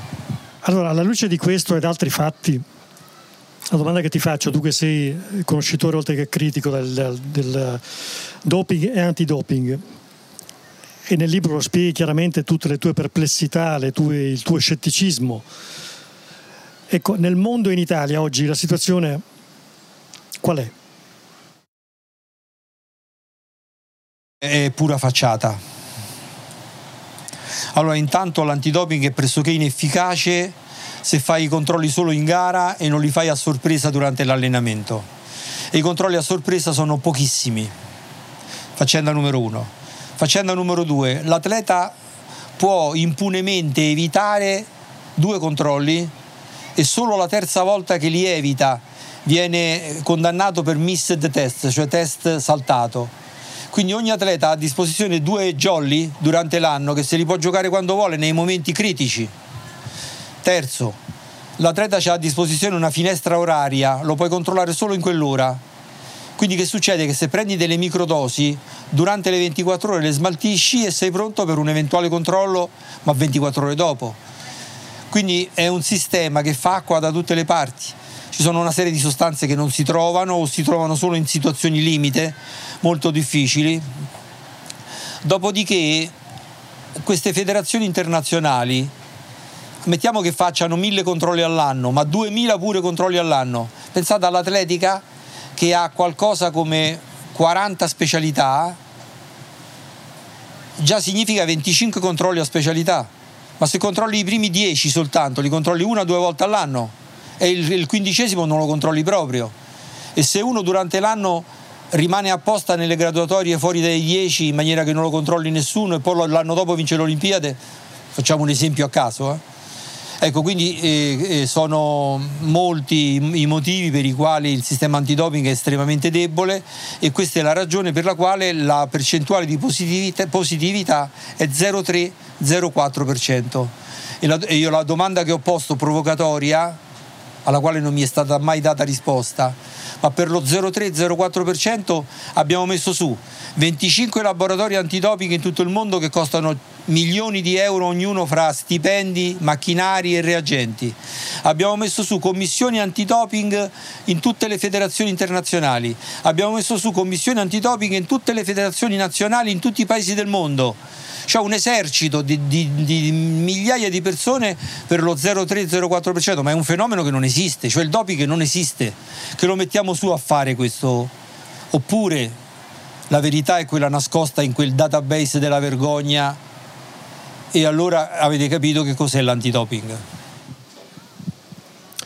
Sandro, tu nel libro ripercorri, sì, faccio una, un'ultima e poi lasciamo la parola al, al pubblico. Uh, parli anche del cambio di presidenza del, del CONI no? e di Malagò in qualche maniera, uh, insomma, ne parli in maniera, diciamo, quantomeno non critica o, o non troppo. E, ecco, dicendo che qualcosa comunque è cambiato negli ultimi, anni. Secondo te oggi potrebbe ripetersi un caso Schwarzer nel senso di un atleta abbandonato a se stesso che corre il rischio di fare la fine e di farsi del male? È il caso di Pantani? Siano serviti a capire che accanto all'atleta di alto livello c'è la fragilità umana e gli devi stare accanto, lo devi diciamo puntellare nei momenti di difficoltà, non lasciare solo. Bene, adesso Sandro è a vostra disposizione, solo che abbiamo un microfono molto, molto lungo, allora magari vi avvicinate. Vieni Marco. Buonasera, eh, buonasera a tutti, mi chiamo Marco Marangoni, io conosco Sandro Donati da almeno dieci anni. Ha nominato tutti, Sandro Donati questa sera li ha dominati tutti ne manca uno, che credo che sia la chiave di tutta la vicenda. Nelle email che sono arrivate ad alcune redazioni e a due giornalisti in particolare, c'è un nome, c'è una, ci sono due lettere, due A e S, che sta per Alex Schwarzer, e poi c'è il nome di Luciano Barra, che credo che abbia detto qualcosa il professor Donati. Ma Luciano Barra, sapete chi è e cosa ha fatto della vita? Nel libro c'è scritto e nei libri precedenti del professore c'è scritto. Detto questo, quando Alex in tribunale a Bolzano, quindi era una cosa pubblica, ha attaccato Fischetto, amico e collega di Luciano Barra, ha detto io di Fischetto non mi fido, sa tutto dei russi, lì è stata prescritta la condanna di Alex Schwarzer. Dopo due settimane è arrivato il controllo che poi è diventato negativo, poi positivo, è stato comunicato poche ore prima della cerimonia del, al, al Quirinale. Detto questo, credo che c'è un nome che nella catena di custodia degli altri manca nella nomina. È una, un collega di Fischetto che era il numero due, magari lo è ancora, del, dello stabilimento, del deposito dove queste urine hanno dormito per 15 ore. Lei se la sente, professore, di andare oltre? Su bianco vorrei semplicemente lasciare, diciamo, anche alla lettura, no? scoprire determinate cose. Comunque avrete capito che questa data del primo gennaio è una data assolutamente misteriosa. Non ci sono precedenti di controlli fatti a Natale o il primo dell'anno. La ragione è semplice, i, lab- i laboratori antitopiche sono chiusi. Quindi se tu fai un controllo proprio quel giorno, è perché sai con sicurezza assoluta che i campioni te li terrai in mano per un giorno intero e una notte, perché solo l'indomani verrà aperto il laboratorio. E quindi questo è il punto. In questo caso specifico i campioni sono finiti un, nell'ufficio di una piccola ditta di Stoccarda che si chiama GQS, il cui proprietario è un amico di questo dottor Fischetto il cui responsabile scientifico è amico di questo dottor Fischetto, cioè lì è tra conoscenti si è svolto tutto.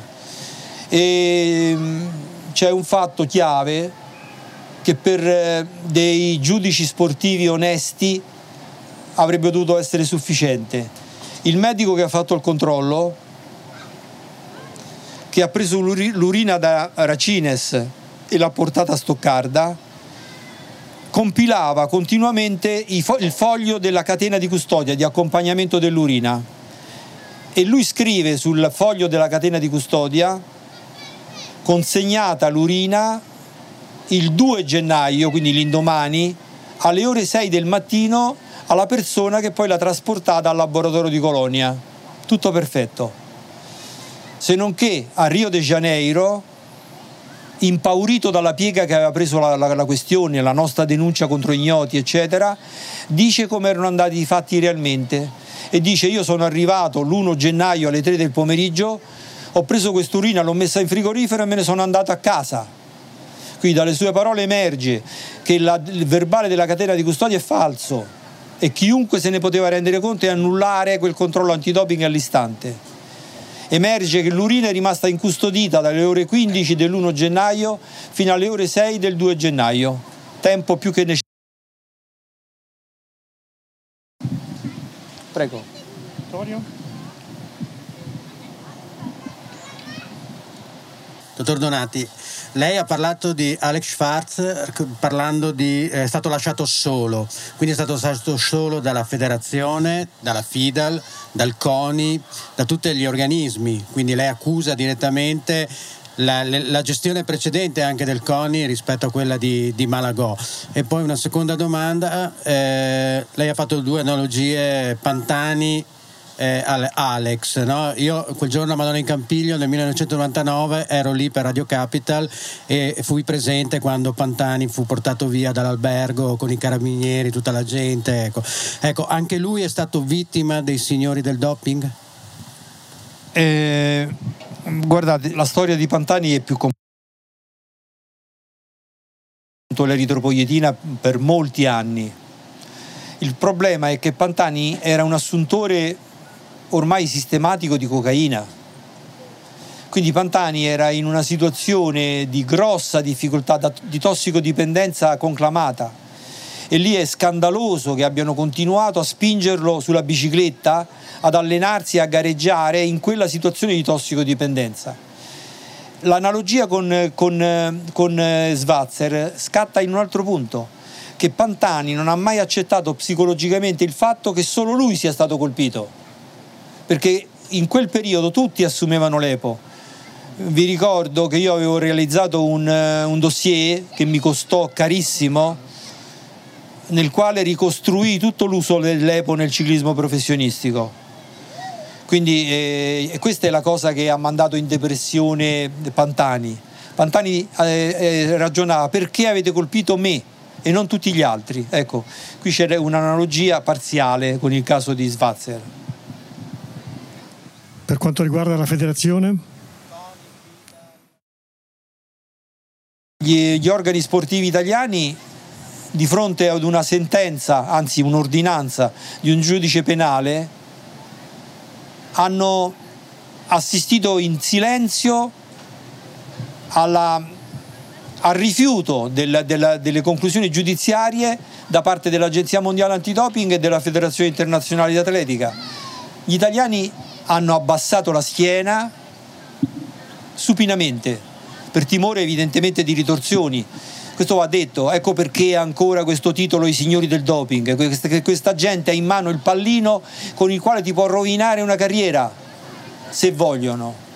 E questo è un sistema incontrollabile, evidentemente, sul quale prima o poi bisognerà intervenire. Dove sono i governi? Mi chiedo dove, sono, dove siano i governi che hanno delegato questo, questi pieni poteri a queste federazioni internazionali allocate a Monte Carlo, nel Liechtenstein o in Svizzera, incontrollabili anche dal punto di vista giudiziario, che non riconoscono le, le risultanze giudiziarie degli altri paesi.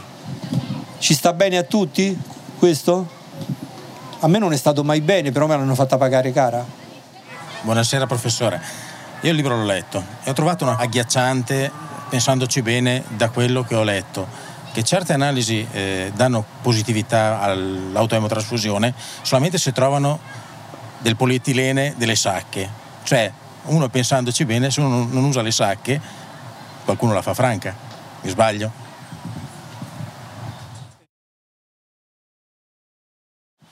Quando si fanno le trasfusioni, le emotrasfusioni, che sono una delle forme di doping utilizzate dagli atleti di resistenza, solitamente il sangue viene conservato all'interno di sacche di plastica e quindi c'è il rilascio di alcune sostanze che sono, si chiamano ftalati, e però non sono prova eh, definitiva di avvenuto emodoping, eh, perché c'è stata una contestazione da parte di Contador che fu proprio condannato per la presenza di ftalati e Contadori disse no, io posso aver fatto un altro genere di pratica medica di liquido contenuto in una sacca e quindi, eh, ha capito? Però no, l'emotrasfusione si può scoprire in tanti altri modi, si può scoprire dalla conta dei reticolociti, cioè dal, dal, dal numero dei globuli rossi giovani, insomma, però è troppo tecnico e complicato da dire adesso. Sì, Christoph. Grazie. Io vorrei, eh, signor Donati, di aprissimo una parentesi tra questo sistema malato e la stampa. Il mio nome è Cristo Franceschini e sono del portale Salto, un redattore, e prima Donati ha parlato dei mail russi che sono arrivati a certe persone però non sono usciti. Io ho mandato una mail a questo gruppo hacker russo Fancy Beer e dopo sette giorni me li hanno mandati e li ho pubblicati. Se un giornalista di provincia riesce ad arrivare a questo, questi grandi giornali, professionisti, oggi dove sono i cronisti sportivi? Quelli esclusi quelli che sono qua. A me mi interessa, adesso mi interessa la seconda presentazione di questo libro. Noi siamo un sito alternativo, un, un portale online che non fa sport. Ma dove sono tutti? Qua è il sistema malato. Il giornalismo è in crisi molto forte. Purtroppo tutto è cominciato quando gli, i grandi organismi sportivi hanno cominciato a, a pagare i viaggi ai giornalisti che così venivano pagati due volte, a dare dei regali importanti e in questa maniera si è creata una assuefazione, un, una propensione al non guardare, a non, a non vedere, ad essere dei vassalli, ad essere dei celebratori di vittorie e basta Ecco, il giornalismo sportivo è diventato un celebratore di vittorie in maniera acritica, acritica. Questa purtroppo è la realtà. Poi ci sono molti giornalisti all'interno di queste testate che cercano di ribellarsi, cercano di fare. Noi ne conosciamo tanti all'interno di testate che si chiudono gli occhi, giornalisti che tentano di imporre il loro articolo e lottano per questo. Quindi non è che tutti si siano arresi, però purtroppo la gran parte della stampa si, si è arresa. Sì, anzi a questo proposito nel libro eh, Sandro riporta parecchi articoli, anche eh, opinioni di giornalisti che magari senza aver mai conosciuto Schwarzer o quantomeno eh, nemmeno negli aspetti della vicenda l'hanno pesantemente, pesantemente accusato in, uh, in maniera che poi sarebbe rivelata infondata e chissà perché tra l'altro, mentre invece il giornalismo d'inchiesta che chiede Sandro per altre situazioni non, mai, non si è mai visto. Prego.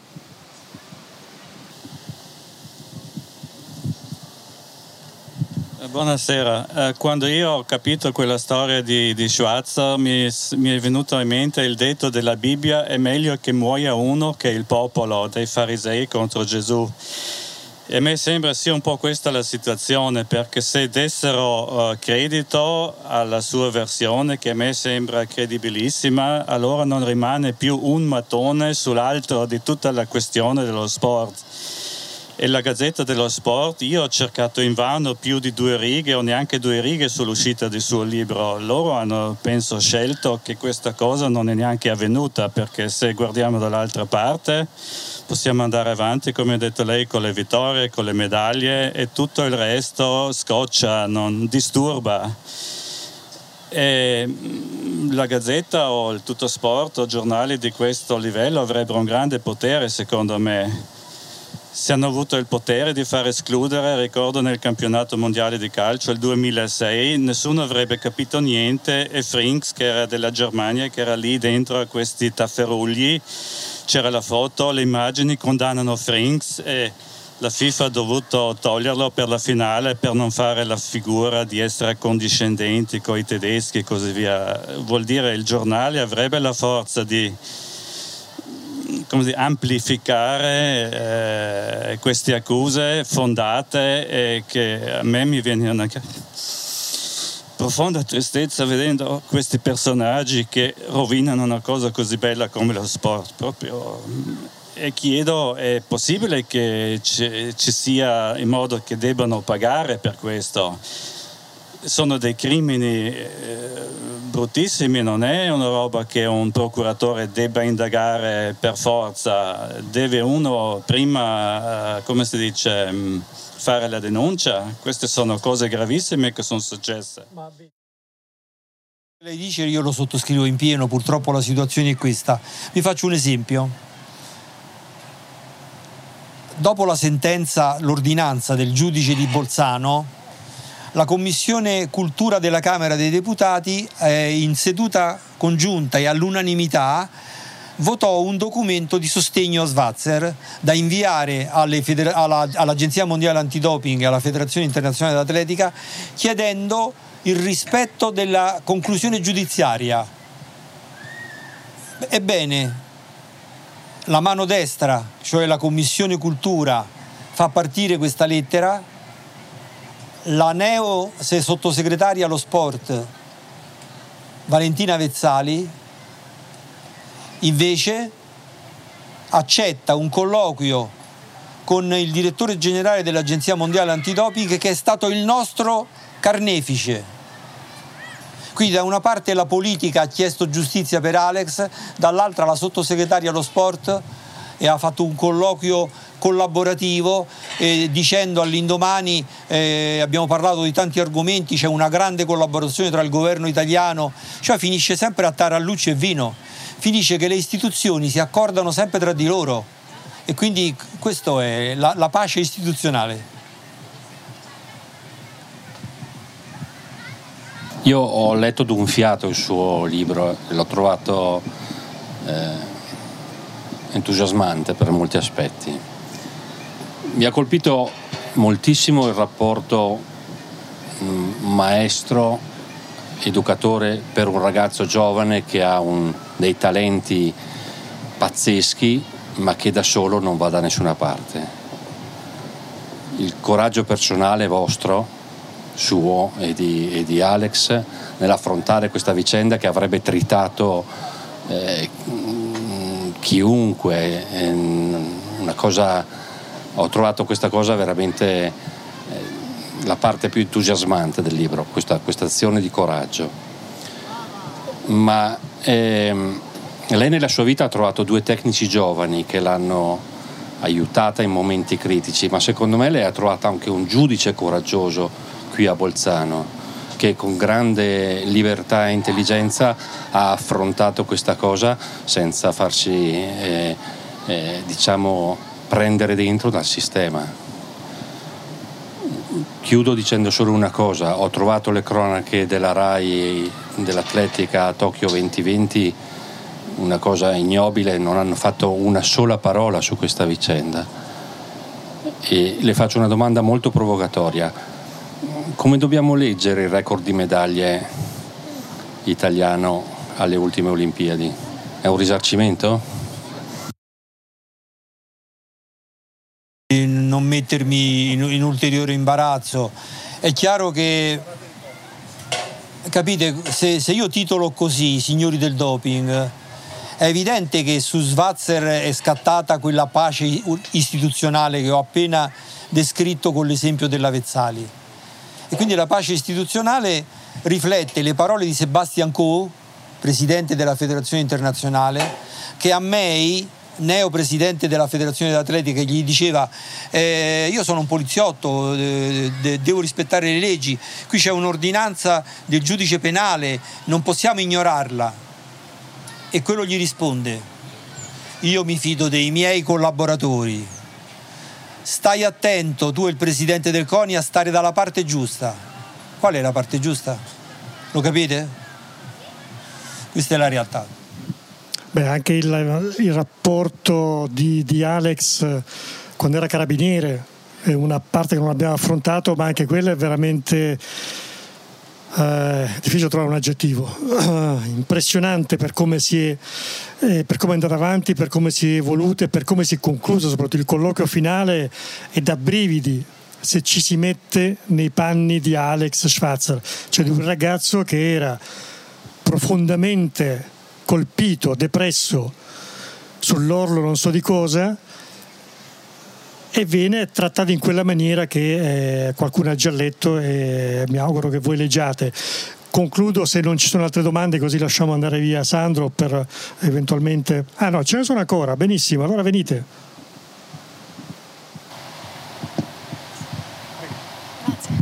Eh, salve, volevo solo chiedere qua, come descriverebbe ehm, la sua personale motivazione, anche caratteriale o non so, di, di personalità, per il suo impegno e la seconda domanda è um, cosa si augura eh, del suo impegno, cioè cosa si augura che si muova con il suo impegno. Grazie. Avrei voluto fare l'allenatore. Quella è la mia passione, non è mica combattere il doping. Io mi sono trovato da giovane responsabile della nazionale di mezzo fondo veloce avevo preso l'incarico appena da due o tre giorni, sono stato chiamato a Ferrara da un, da un chimico dell'Università di Ferrara, si chiamava Francesco Conconi, e questo a chiare note mi ha detto per conto del CONI e della Federazione d'Atletica abbiamo messo a punto questo, questo e quest'altro metodo, tutti doping. Tu scegli gli atleti della squadra che ritieni che siano più promettenti per i prossimi campionati del mondo, le prossime Olimpiadi e io li tratto. Capite?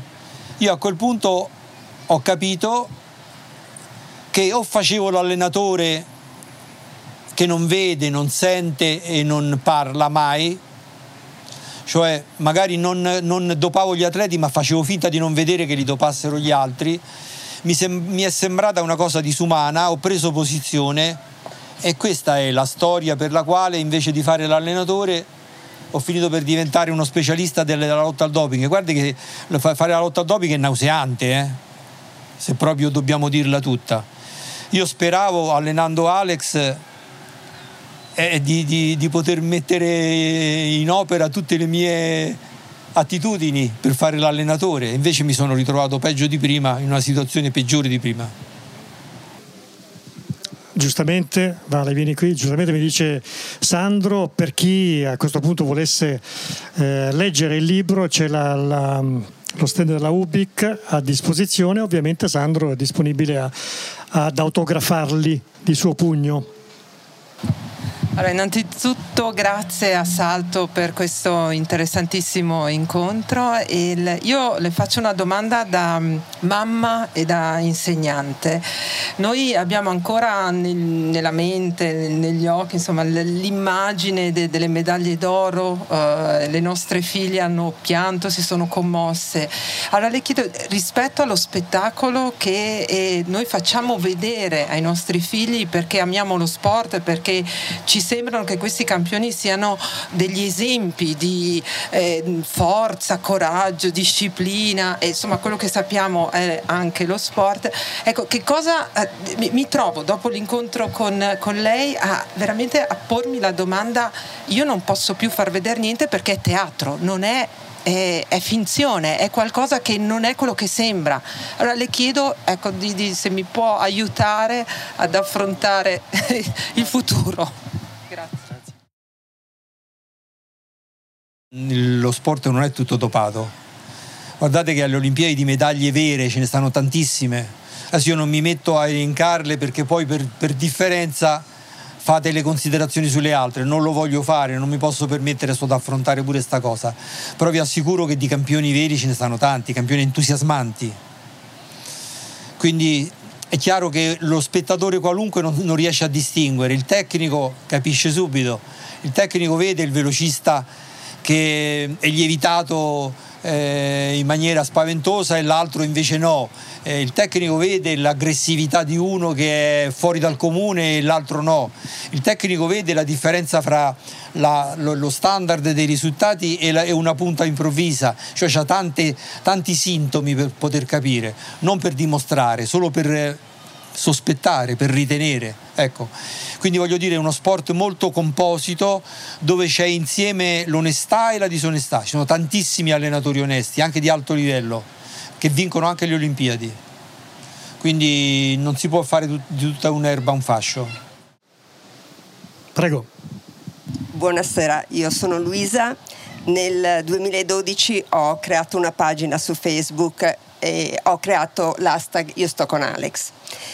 Questo su, un, su, una spinta emotiva, perché nella conferenza stampa io ho visto un ragazzo solo, solo con il peso di aspettative, non aspettative sue, ci saranno anche state quelle sue, ma il peso delle, delle aspettative degli altri con le proprie aspettative si può fare i conti, nel senso si è dentro al proprio corpo, si fa una performance, si sente se si è o non si è all'altezza e se va male si accetta. Le aspettative degli altri invece sono diverse perché quelli vogliono il risultato, punto e basta. E questo, questa pagina, eh, che è diventata praticamente un blog eh, che contava poche persone, negli ultimi anni siamo diventati tanti.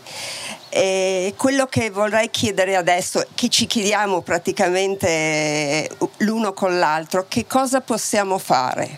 Finisce tutto qui? Dobbiamo accettare che questa cosa finisca?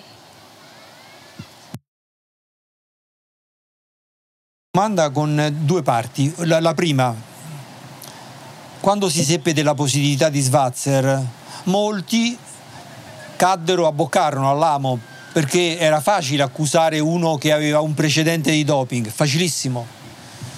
Ma ci fu una, un artista che evidentemente con una sensibilità che va al di là, e parlo di Susanna Tamaro, fece una pagina intera sul Corriere della Sera in cui disse io so che Alex è innocente, io non me ne intendo di antidoping, eccetera, però dal suo punto di vista, dalla sua sensibilità aveva capito.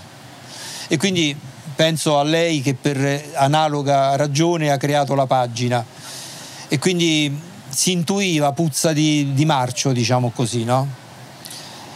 E io non conosco altri strumenti per contrastare se non testimoniare. Ho scritto il libro, adesso mi faccio questo giro d'Italia a presentarlo in più parti, è chiaro il mio obiettivo è che conoscano più persone possibile, che più persone possibile riflettano, che fra queste ci sia una classe dirigente sportiva del domani. Che, che altro posso fare? Io poi non ho più manco la giovane età per poter ricominciare da capo, io quello che dovevo fare l'ho fatto. Ancora una domanda? Chiedevo questo perché nel gruppo eh, abbiamo pensato di procedere con un crowdfunding. Potrebbe avere un senso? Molto dignitosa e Alex ha affrontato un sacco di spese, lo hanno dissanguato, si è cercato di aiutarlo anche e lavora, si guadagna, guadagna i soldi, ad, ad alcune azioni giudiziarie ha dovuto rinunciare perché non c'erano i soldi però ecco, sinceramente io credo che sarebbe imbarazzato. No, ma il crowdfunding è proprio per l'azione giudiziaria. Sì, l'azione giudiziaria adesso dovremmo rivolgerci alla Corte europea per i diritti dell'uomo ed è una cosa molto complessa. Dovremmo iniziare un procedimento civile ma non è chiaro in quale paese radicarlo. Dovremmo iniziare un procedimento penale ma se prima la Procura di Bolzano non chiude la, la, la, la vicenda ancora aperta non lo possiamo fare eh, rivolgerci ancora al tasse di Losanna, ma è ancora una volta andare nella tana del lupo e ci vogliono un sacco di soldi. Pensate che per aprire un procedimento davanti al tasso di Losanna vogliono 12.000 euro. E poi, siccome la controparte, se è una federazione internazionale, dice io non, non, non verso, vuoi agire contro di me, paga tu, devi pagare anche i 12.000 euro loro se vuoi il procedimento. Avete capito? I procedimenti non sono per gli atleti qualunque, sono per i calciatori non sono per un marciatore dell'atletica leggera o per un lanciatore di disco. Lo capite? Questo è il sistema sportivo, questa è la giustizia del sistema sportivo. Però siccome vedo che a protestare siamo in pochi, evidentemente, evidentemente sta bene alla maggioranza. Scusatemi la provocazione, però. Grazie. Io volevo, volevo, fare questa domanda. Eh, siamo partiti eh, dal fatto di un campione olimpico che viene lasciato da solo all'indomani della vittoria delle Olimpiadi. Allora la domanda nasce spontanea, doveva arrivare secondo anche a Pechino? E ha rovinato, cioè, o è, o è veramente negligenza della federazione che abbandona un talento su cui poteva costruire insomma, ulteriori successi? Pechino era allenato da un allenatore, Sandro da Milano, il cui fratello Maurizio è il capo della marcia mondiale. Cioè, in altre parole, la marcia sta nel, in mano alla famiglia da Milano. Quindi ti alleni con la famiglia da Milano o ti alleni non con la famiglia da Milano ma con la famiglia da Vercelli? Non lo so, cambia tutto. Ecco. Quindi ci sono anche dei potentati all'interno di questo sistema, ci sono anche dei potentati. Credo nel libro di spiegare a sufficienza tutto questo. Sandro, concludiamo come abbiamo aperto, ovvero questo libro io l'ho letto e sembra a tutti i, come dire, il, il, i crismi del, del, del, thriller, del giallo giudiziario. Abbiamo, abbiamo le vittime, tu e Alex, abbiamo l'arma del delitto, la provetta falsificata, abbiamo il movente, il movente era eliminare non fisicamente Donati e Schwarzer. Cos'è che manca? In un giallo di solito alla fine veniamo a scoprire cosa? L'esecutore e il mandante. Qui leggerete voi il libro, gli esecutori probabilmente hanno un materiale. Chi aveva materialmente falsificato probabilmente non saprà mai a meno che non lo confessi, chissà come, chissà quando. Per i mandanti leggete il libro e vi farete un'idea. Qua dentro c'è tutto. Grazie Sandro, grazie di essere stato con noi e grazie a voi, buona serata.